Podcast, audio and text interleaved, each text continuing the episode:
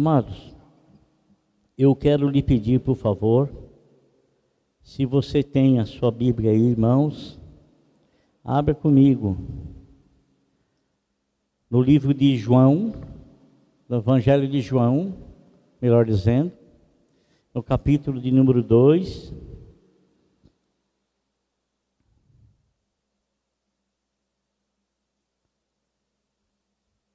Versículo de número 10. Está escrito assim: E disse: Todos servem primeiro o melhor vinho e, depois que os convidados já beberam bastante, o vinho inferior é servido. Mas você guardou o melhor até agora. Amém? Mas você guardou o melhor até agora. Essa mensagem escrita pelo apóstolo São João, não existe em nenhum outros evangelhos, somente João escreveu essa, essa passagem, aonde fala de um episódio que aconteceu numa festa de casamento. Amado, nosso Senhor Jesus Cristo, ele, quando foi batizado, e, e o batizado dele foi a declaração de emancipação, porque naquela tempo, naquela época, os judeus, eles se emancipavam com 30 anos de idade. A nossa emancipação aqui é com 18 anos, né? E, e nosso Senhor, ao completar 30 anos de idade, então há uma nova fase na vida dele. E essa nova fase na vida dele era uma fase de iniciar o ministério que realmente ele veio para cumprir, os três anos e meio últimos dele na terra. Mas para que tal acontecesse, ele tinha que se desligar totalmente, totalmente da sua família terrena, da sua mãe. Tudo leva-nos a crer que José, seu pai adotivo, já havia falecido, mas nosso Senhor está se desligando do compromisso civil que ele tinha com seus pais. Agora ele passa a exercer o ministério que ele veio para cumprir, esse ministério que foi um concílio celestial entre Deus Pai, Deus Filho e Deus Espírito Santo, então ele começa esse ministério aos 30 anos de idade ao ser batizado por João. Tanto que quando nosso Senhor se coloca na fila para ser batizado, João não disse assim, ó, você sai da fila e vem aqui na frente. João não disse isso. Ele viu nosso Senhor entrar na fila, um pensamento tomou conta do coração dele. Como é que eu posso batizar essa pessoa? Ele é muito maior do que eu. Na verdade, eu não sou digno sequer de me agachar, pegar a sandália dele e carregar as sandálias dele. Essa pessoa aí, o Senhor me informou que ele é o Cordeiro de Deus que tira o pecado do mundo. Como eu posso? É, ele, ele, ele achava assim um atrevimento, reconhecendo que o Senhor era maior do que ele, ele então ter essa autoridade mas o Senhor Jesus Cristo, quando chega para ser batizado, e João coloca então esses obstáculos à frente, né, conversa com ele, não, não estou, não posso te batizar, tu és muito maior do que eu, é, você é quem tem autoridade. Mas o Senhor diz para ele: vamos cumprir a justiça de Deus. Então, nosso Senhor, ele veio à terra para cumprir a justiça de Deus. E logo após ele ser batizado, a Bíblia nos fala, é, irmãos, eu quero, eu quero, onde, onde é que estão os irmãos que estavam tocando aqui em cima? Hã? Chama para eles, pede para eles sentarem, por favor. Obrigado. É, Então, irmãos, nosso Senhor, ele foi, a Bíblia fala que ele foi levado pelo Espírito no deserto com um propósito. Qual era o propósito? O propósito é que ele iria jejuar, jejuar para iniciar o ministério dele. Da mesma forma que Moisés jejuou durante 40 dias e ele trouxe a lei, nosso Senhor Jesus Cristo estava jejuando durante 40 dias para trazer a revelação da graça para os homens.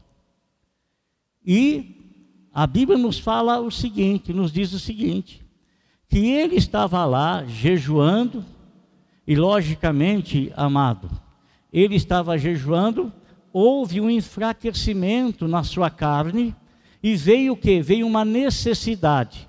Durante 40 dias ele esteve jejuando, e isso não quer dizer que ele não estava sendo tentado por Satanás. Estava sendo tentado, mas ele estava tendo uma proteção, que essa proteção lhe dava força para cumprir os 40 dias de jejum. Após os 40 dias de jejum, para iniciar então o seu ministério, a Bíblia nos fala que ele sentiu fome. Sentiu fome, houve uma necessidade da sua carne. Ele sentiu fome, aí Satanás se apresentou a ele. E logicamente, quando a pessoa tem uma necessidade, o Senhor Deus, ele cuida da necessidade dos seus. Mas às vezes o Senhor Deus, ele não cuida urgentemente dessas necessidades. E muitas vezes é quando se apresenta tais necessidades que o inimigo então ele aparece, ele vem para fazer o quê? Para trazer sugestões. Por que, que você não faz assim?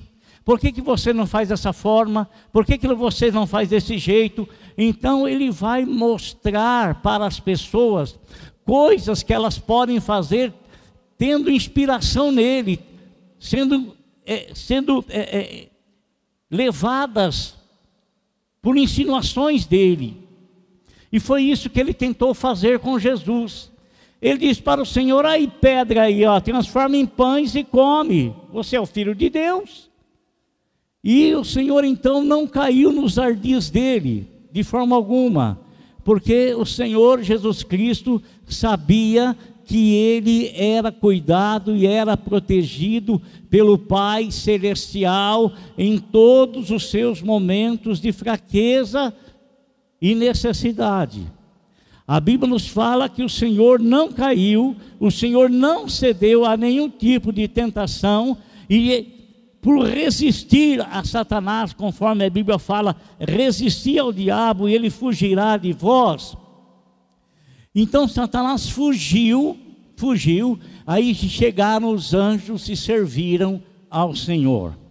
Amado, nosso Senhor Jesus Cristo, ele já tinha os seus discípulos escolhidos.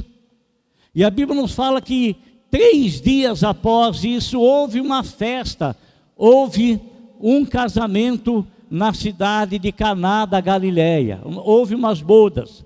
Nós não sabemos se os noivos eram parentes de Maria, se eram parentes de Jesus, se eram amigos bem próximos da família, nós não sabemos realmente quem era o casamento, mas a Bíblia fala que Maria havia sido convidada e nosso Senhor Jesus Cristo também com seus discípulos haviam sido convidados. Maria estava na festa.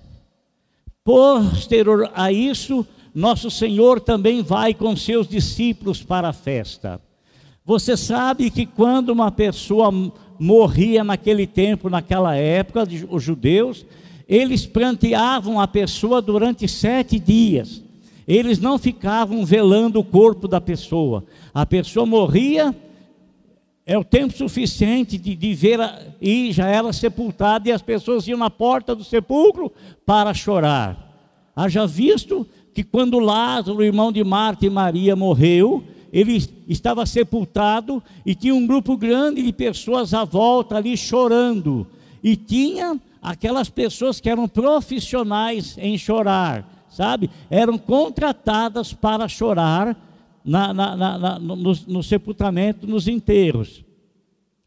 Casamento era a mesma coisa. O casamento durava-se sete dias de festividade. Sete dias contínuos de festividade. E sabe, irmãos, quero fazer uma pausa aqui. Eu quero falar para você é, das ansiedades que tomam conta do nosso coração, das coisas que nós desejamos e que sofremos por tê-las, choramos por tê-las, às vezes esperneamos por tê-las, e muitas vezes nós não compreendemos o agir de Deus, o trabalhar de Deus, para poder providenciar para as nossas vidas as bênçãos que são necessárias. A verdade é, e escrito está na palavra de Deus, um conselho, um conselho do apóstolo São Pedro.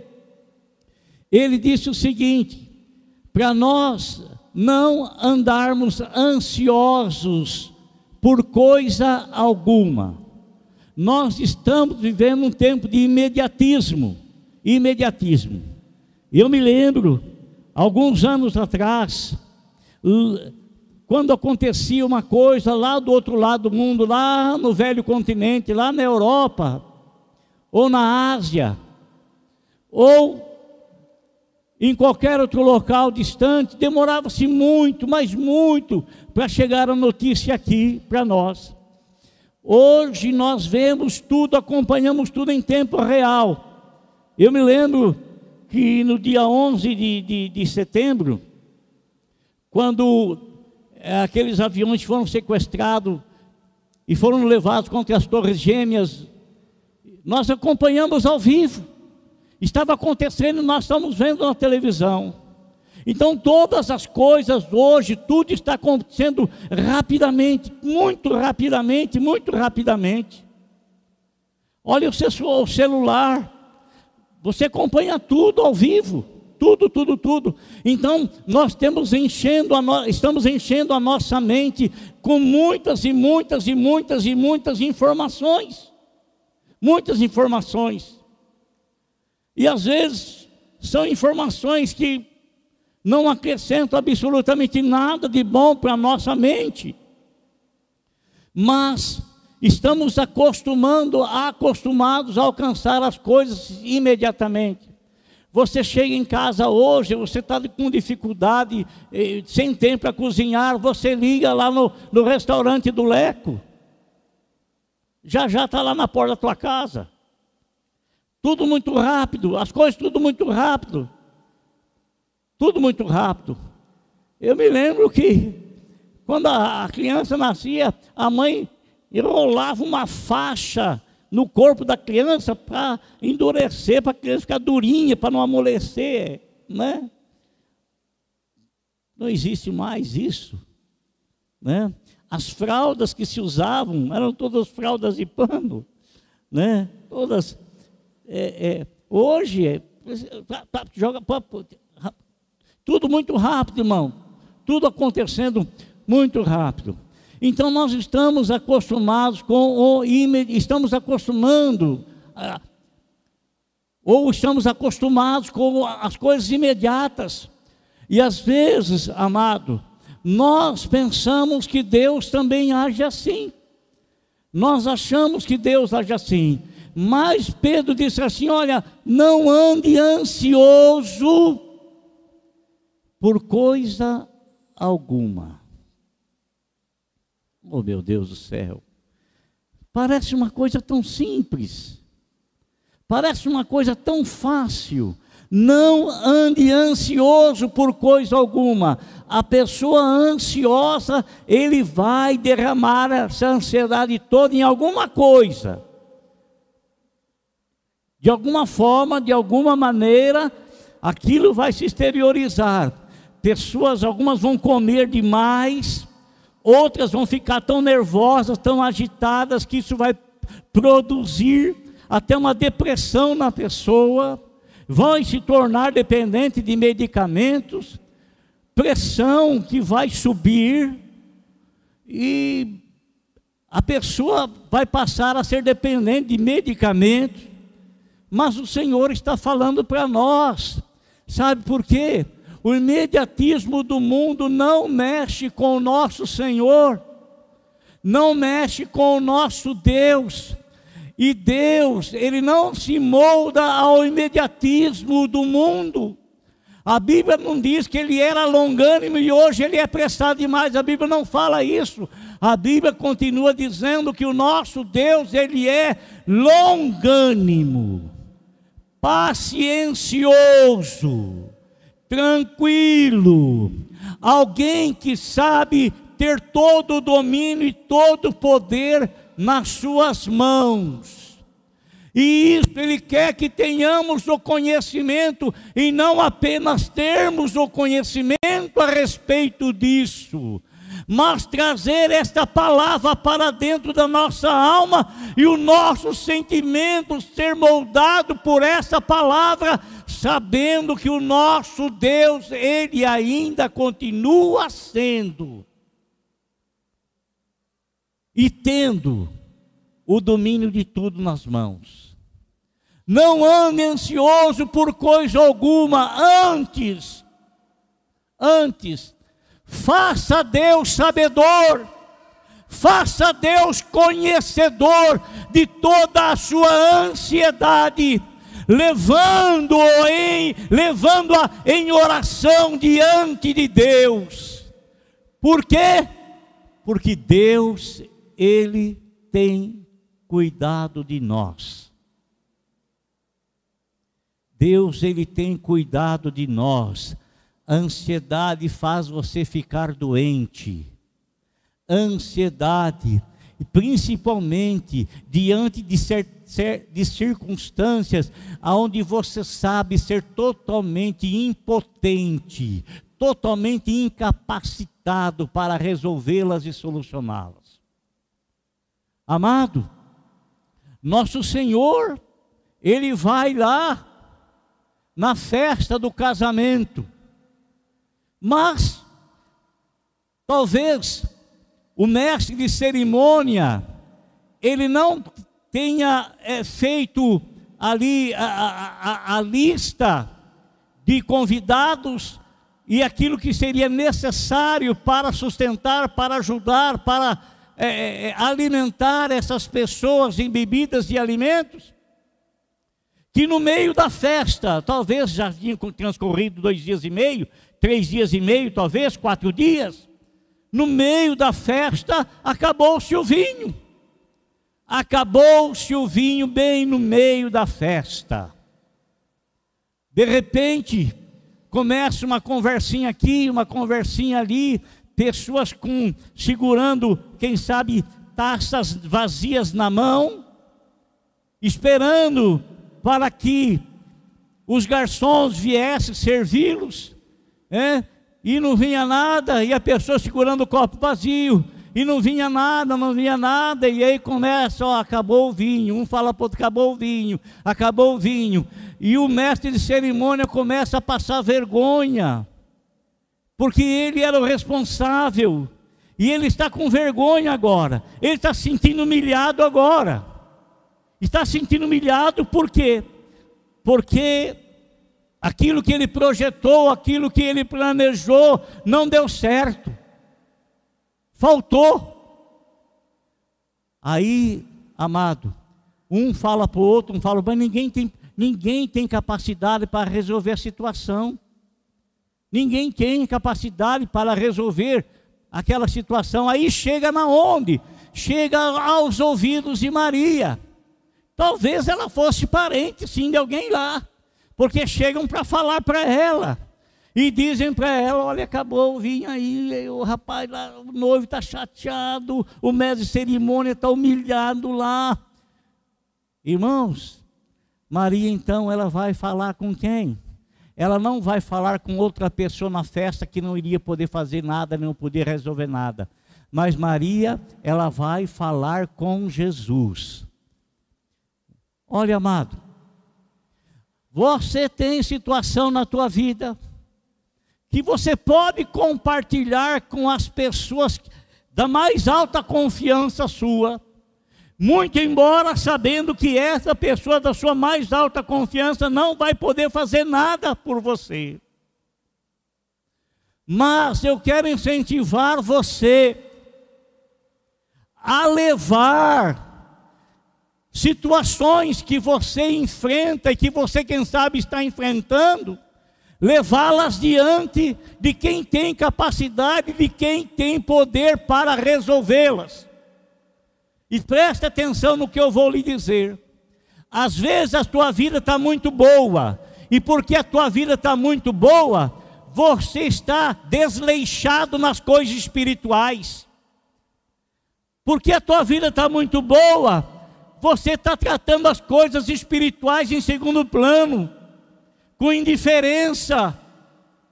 Mas vou lhe dizer uma coisa: certa ocasião, os discípulos falaram assim para o Senhor: Senhor, aumenta-nos a fé. Logicamente, amado, para aumentar a nossa fé, eu não não vou alcançar o aumento de fé lendo a palavra de Deus. Por quê? Porque, muito embora eu vou encontrar coisas extraordinárias ali, mas essas coisas extraordinárias aconteceram com pessoas. Para eu alcançar aumento de fé, coisas extraordinárias têm que acontecer comigo. E coisas extraordinárias, às vezes, elas vêm no sentido negativo. Coisas extraordinárias, às vezes, vêm você perder o emprego e você perde o emprego, sabe por quê? Porque você se acomodou tanto, se acomodou tanto, se acomodou tanto, que você está tratando as coisas espirituais com desleixo. Aí o Senhor vai tratar com a tua vida. Aí ele vai dizer assim: Eu te dei a bênção e você está querendo me tratar com desleixo, pois eu vou fazer um tratamento com você. Vou fazer um tratamento na tua vida. Eu vou fazer você crescer na fé. E para você crescer na fé, sabe que eu vou permitir? Eu vou permitir que venha uma tribulação na tua vida, que teu pai não vai te socorrer, a tua mãe não vai te socorrer, os teus irmãos não vão te, socorrer, os teus parentes não irão te socorrer, e você vai depender totalmente de mim, e você vai chegar de joelhos chorando em prantos na minha presença, eu vou te ensinar. Eu vou te ensinar como é que você deve tratar o teu, o teu Senhor. Eu vou te ensinar como é que você deve tratar o Criador dos céus e da terra. Eu vou te ensinar que você não é nada. Que sem mim você não pode fazer nada. Eu vou tratar com você. E sabe o que o Senhor vai fazer com você? Vai puxar tua areia para cima, não vai para baixo. O Senhor nunca puxa a orelha de ninguém para baixo, Ele sempre puxa para cima. Sempre assim. Então, irmão, nosso Senhor Jesus Cristo estava lá e Maria foi falar com ele. Maria foi conversar com ele, falou: Filho, ó, sabe o que aconteceu aí? Acabou o vinho. Aí o Senhor Jesus Cristo, educadamente, coisa que talvez Maria não tinha percebido, que a partir do momento em que ele inicia o ministério dele, ele está tão apenas para cumprir a vontade do Pai e não a vontade de, de nenhum homem, de nenhum ser humano. Então ele diz para a mãe dele: Ô oh, mulher, que tenho eu contigo? Educadamente, nós podemos ler isso aí e não entender, mas essa é a tradução literal. E muitas vezes, quando você lê isso, você, mas como é que Jesus tratou a mãe dele dessa forma, desse jeito? E parece não ser uma maneira educada, mas é uma maneira educada sim, no costume dos judeus. Amado, é, nosso Senhor Jesus Cristo, Ele gosta sempre de experimentar aqueles que acreditam nele. Alô, atenção. Ele gosta sempre, sempre de tratar as pessoas que confiam nele e experimentar essas pessoas. Você se lembra da multiplicação dos pães? quando ele disse para Filipe: Ei, rapaz, como é que nós vamos fazer? Onde é que nós vamos comprar pão para alimentar esse povão todo aí? Filipe ficou sem saber o que falar, sem saber o que dizer. Mas a Bíblia fala que o Senhor estava dizendo isso só para experimentá-lo, que ele bem sabia o que haveria de fazer. Nosso Senhor Jesus Cristo, nas bodas em Caná da Galileia, ele bem sabia o que ele haveria de fazer. Maria chama alguns serventes, por isso eu penso, eu acho que ela era parente de alguém lá, porque ela chama os serventes, aqueles que estavam é, fazendo os garçons, e dizem para ela: o que ele disser para vocês, vocês obedecem, tá bom? O que, que ele falar? Irmão, preste atenção no que eu quero lhe dizer, por favor. Quando obedecermos o Senhor, quando obedecemos o Senhor, isso trará para nós bons resultados. A obediência ao Senhor nunca trará mau resultado, nunca. E vou dizer uma coisa para você, amado, presta atenção do que, que eu vou te dizer. Às vezes você está apertadíssimo e você tem que pagar a conta de luz ou tirar o dízimo.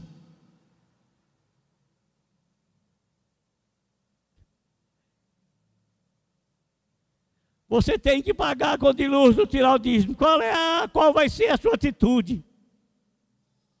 Você acha que o Senhor Deus terá capacidade de prover para você o necessário se você escolher primeiramente a lealdade a Ele?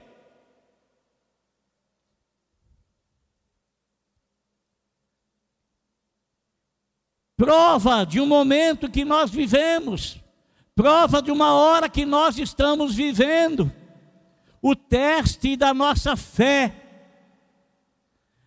Quando Maria fala para os serventes, façam tudo o que ele disser, é porque dá resultado o que ele fala. E dá resultados bons. Dá resultados além da expectativa. Dá resultado além daquilo que se espera. Dá resultado. Agora, amado, o que, que acontece conosco às vezes? Olha, quando o Senhor pede para eles encherem as talhas de água, essas talhas cabiam em média de 80 a 120 litros de água. Não é pouca água, é muita água. Ninguém tinha um rio correndo dentro de casa e eram seis talhas, vamos supor que eram 100 litros cada uma, seriam 600 litros de água. 600 litros de água não, não se enche em 5 minutos, nem em 10 minutos, nem em 15 minutos. E ninguém encheu uma talha e trouxe para o Senhor, depois encheu outra talha e trouxe para o Senhor. Todos foram juntos encher todos encheram uma após outra, e todos esperaram até que todas elas estivessem cheias, para posteriormente trazer aonde o Senhor Jesus Cristo estava. Demorou ou não? Vá na mina do machado e encha lá um galão de 20 litros, você vai ver o tempo que você vai demorar para encher. 600 litros, demorou um bocado, não demorou? Demorou. Sabe o que acontece com a gente? Nós somos tão imediatistas, tão imediatistas, que às vezes nós não esperamos as bênçãos de Deus. Não esperamos, nós não aguardamos, nós ficamos com pressa. Deus está preparando um grande milagre para nós, mas nós não temos paciência em esperar. Muitas pessoas foram embora do casamento porque acabou o vinho. Muitas pessoas não tiveram esperança. Sabe por quê? Ninguém saiu falando lá, oh, esperem aí, porque Jesus vai transformar a água em vinho. Oh, aguardem aí, porque já já vem o melhor dos vinhos para nós. Ninguém disse isso, amado. Ninguém disse isso. Consequentemente, muitas pessoas, creio eu, que ali estavam, não tiveram a, a paciência de esperar a bênção que seria trazida. O que, que eles fizeram? Muitos foram embora. Isso acontece conosco às vezes, irmãos. Nós estamos tão imediatistas que nós não temos paciência para esperar a bênção do Senhor e nós queremos resolver. Nós queremos tomar iniciativas, nós queremos resolver coisas que estão além da nossa capacidade de solucioná-las e resolvê-las. Falamos com o Senhor falamos, Senhor, tá, tá, tu está demorando demais. Sou eu, porventura, que domina o universo? É o Senhor. Senhor, tu está demorando demais. Sou eu, porventura, que tenho o tempo na mão? É o Senhor. Senhor, tu está demorando demais. Sou eu o causador do milagres ou é o Senhor? Senhor, até quando eu vou esperar? Estou ansioso, estou aqui com meu coração arrebentado, os meus sentimentos revoltados, porque eu quero, eu desejo, eu espero e não vem. Quer saber uma coisa? Eu vou para aquela outra igreja. Quer saber uma coisa? Eu vou para aquele outro lugar. Quer saber uma coisa? Eu vou para lá. Eu vou pra... Não ande ansioso por coisa alguma. O teu Deus, ele continua sendo poderosamente capacitado para te ajudar, para te abençoar e para suprir todas as suas necessidades, conforme a Bíblia fala que ele o faz.